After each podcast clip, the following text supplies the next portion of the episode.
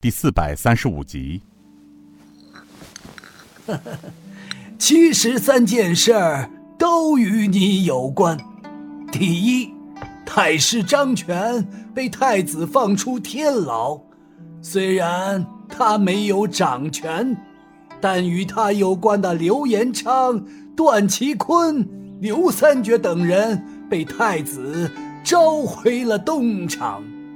相信张权不久之后必将重掌大权，因此这就是老夫让陈长老不远万里到滇西传信于你的主要原因。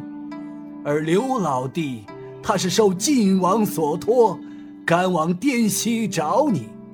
老夫想，大概你返回晋江之前，便已。见到了晋王了，所以你该知道怎样去做了吧？是师傅，平儿知道怎样去处理这件事了。呵，第二件是关系到你的终身大事问题。你与莹莹朝夕相处一年多的时间，马府上下早已把你认定为。马府的教客，半个月前，马知府与老夫谈论过你们两人的婚事，老夫没什么意见。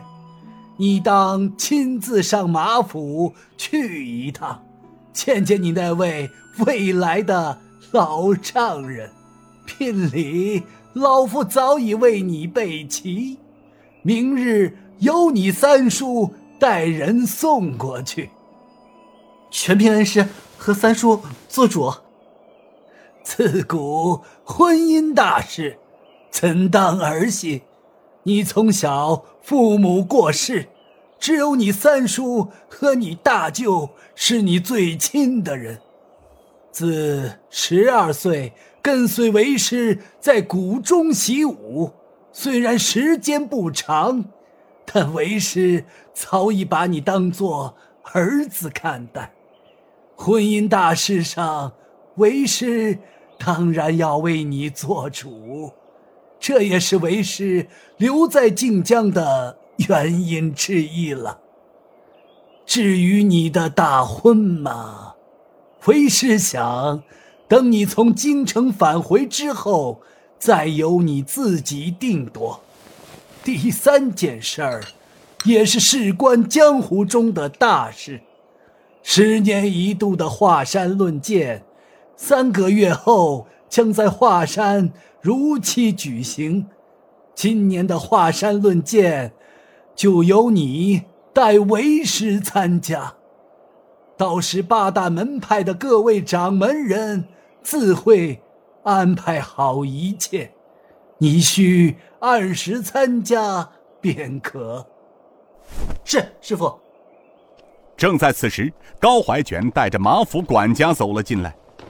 管家马福道：“郑老令主，公子，列位，我家老师，老奴马福，奉我家老爷恭请各位到马府赴宴，现酒席备齐，请各位过去。”他说完，双手递上请帖。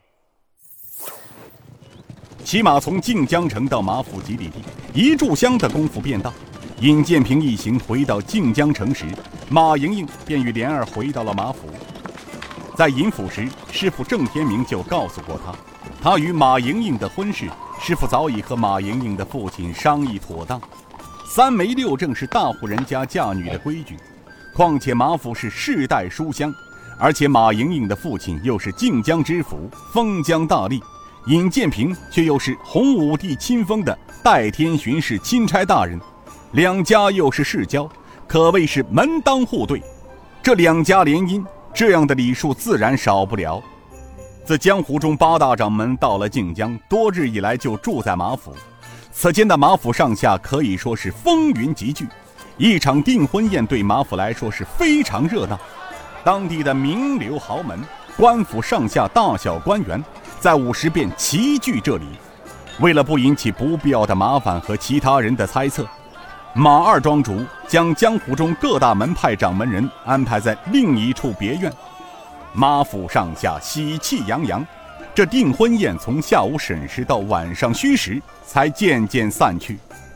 尹建平和丐帮帮主陈九龄、八大门派掌门人酒后一直在密谈。